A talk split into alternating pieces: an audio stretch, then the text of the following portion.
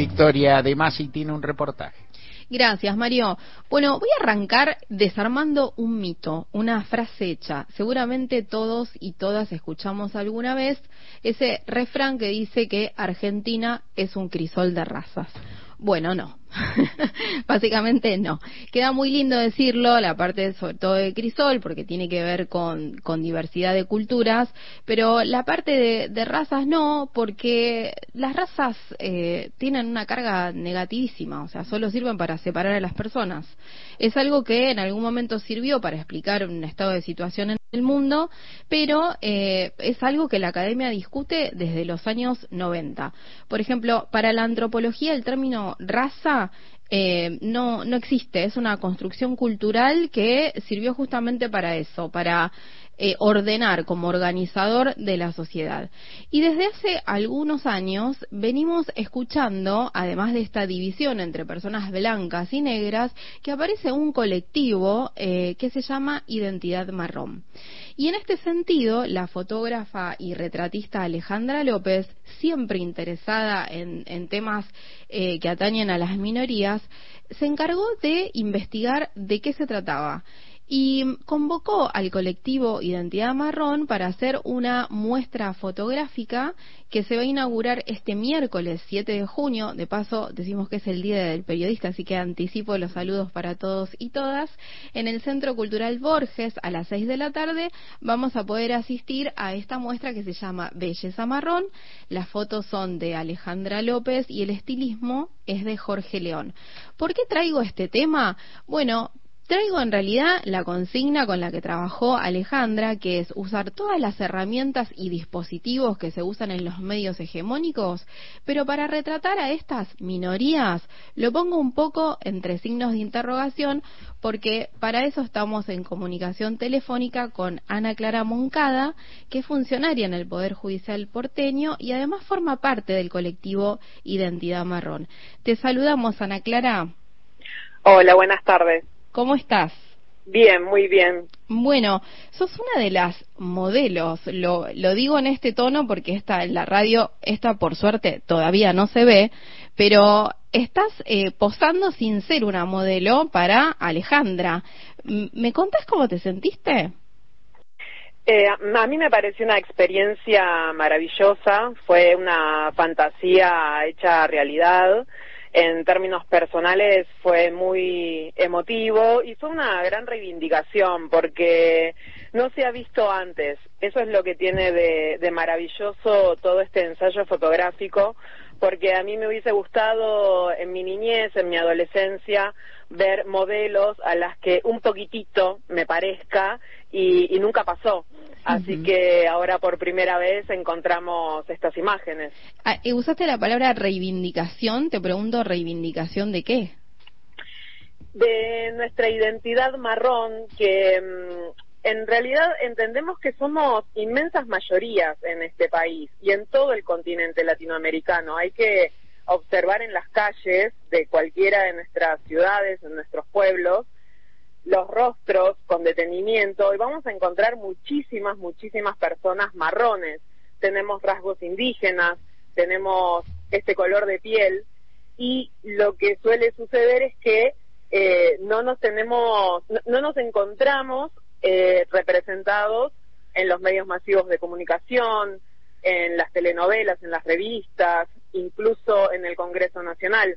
Ahí es donde no nos vemos, pero estamos eh, en todo el país. Es cierto que eh, en la representación, digamos que tenemos más a mano, como las novelas en la tele o las secciones de moda en las revistas, eh, ustedes no están representados. ¿Tenés idea de por qué pasa eso? Es una cuestión de racismo estructural. Esto es todo un sistema que tiene raíces en, lo económico, en lo político, desde que se consolida nuestro Estado-nación desde que nace la Argentina como tal, las élites gobernantes eh, se caracterizaron por ser las que bajaban de los barcos, ser personas eurodescendientes, y las personas nativas, las personas afro, quedamos en categorías subalternas. Y en estos últimos 200 años esto no se ha modificado. Entonces entendemos que hay todo una un sistema, es toda una estructura histórica que nos afecta hasta el día de hoy en la cuestión de las oportunidades. La falta de oportunidades es lo que estamos nosotros intentando visibilizar, porque las consecuencias son, son muy graves, no solo por ahí en el momento de intentar buscar un trabajo o de elegir una carrera, sino que hay casos extremos como el de Lucas González, que hoy por hoy está en juicio, donde por tener una determinada apariencia a un pibe jugador de fútbol lo asesina la policía. Eh, en términos de, posibilidades anuladas o dificultades o obstáculos, eh, ¿cuánto influye el color de piel, por ejemplo, en una entrevista laboral? Lo primero que, se ve es el rostro. El rostro asociado a esa eh, noción subjetiva generada por toda esta historia que mencionaba, donde hay una connotación negativa vinculada a determinados cuerpos. Entonces, antes de ver mm, el currículum, se tiene en cuenta el rostro y la apariencia de la persona, no esto que se pide de la buena presencia. ¿Qué significa la buena presencia? Yo ya sé que no califico dentro de la buena presencia para el estándar de nuestra sociedad. Y por ejemplo, si vos tuvieses que ir a una entrevista laboral con bajo el requisito de que hay que asistir con buena presencia, ¿qué, qué te preocupa de cumplir con ese requisito?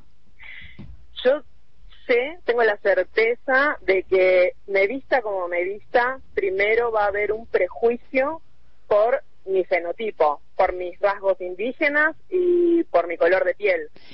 En mm. mi caso, siendo que siempre viví en la ciudad de Buenos Aires, bueno, cuando empiezo a hablar y ven que soy porteña y ven que cuento con determinado capital cultural, bueno, la cosa empieza a cambiar.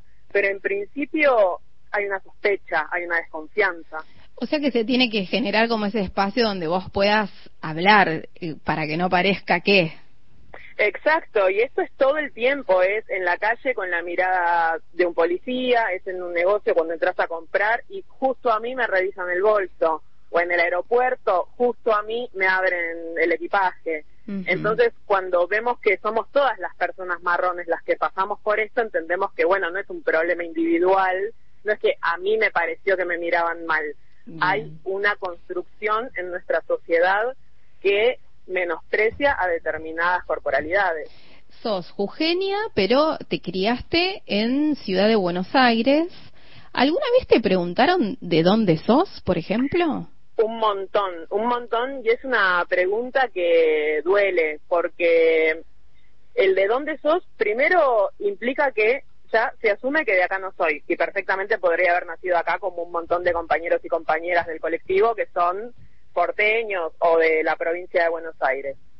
Y cuando digo que soy argentina, se me quedan mirando como, bueno, pero ¿de dónde? Mm. Eh, yo sé que las, las personas me lo preguntan esperando que yo responda que soy de alguno de los otros países de Latinoamérica. Pero incluso viajando por el sudeste asiático, las personas me trataban como si fuera local. Y acá, en mi propia ciudad, me cuestionan cuál es mi origen. Bien. Bueno, no sé qué decir. Bueno, tengo un montón de cosas para decir, pero me parece tan extraño, digamos. En principio, eh, por ejemplo, separar a las personas en, en personas de color blanco y negro. Por ejemplo, hay un organismo estatal que advirtió, eh, como soy periodista lo sé, a los medios de comunicación que evitemos, a los periodistas que trabajamos en medios, que evitemos decir trabajadores en negro, en referencia a los empleados no registrados. ¿Por qué? Bueno, porque tiene una carga negativa, porque es peyorativo. Pero ustedes se presentan como identidades marrones, reafirman el color, eh, como si eso no fuera un impedimento. ¿Por qué? El término que por el que normalmente se nos califica es el término negro de M. Okay. Entonces, en respuesta, nosotros reivindicamos nuestro color, orgullosos de nuestro color, porque si no es como que entramos en el morocho, canela, cobrizo, café con leche, trigueño. Bueno, no, si yo tengo que pensar en un color, así como hay personas que se pueden identificar como blancas y otras como negras, bueno, mi color es marrón. Entonces, eso lo, destacamos y mm, también significa reconocer que somos descendientes de los pueblos originarios. Es una identidad política. Nosotros entendemos que es necesario repensar, revisar, volver a mirarnos como sociedad y entender que hay un componente de ascendencia indígena muy importante en, en la sociedad argentina que necesita ser visibilizado, representado y no solamente limitado a los estereotipos de la exclusión. Porque si observas un piquete, la muchedumbre en el piquete es marrón. El color en una cárcel, el color que prevalece es marrón. En la villa también.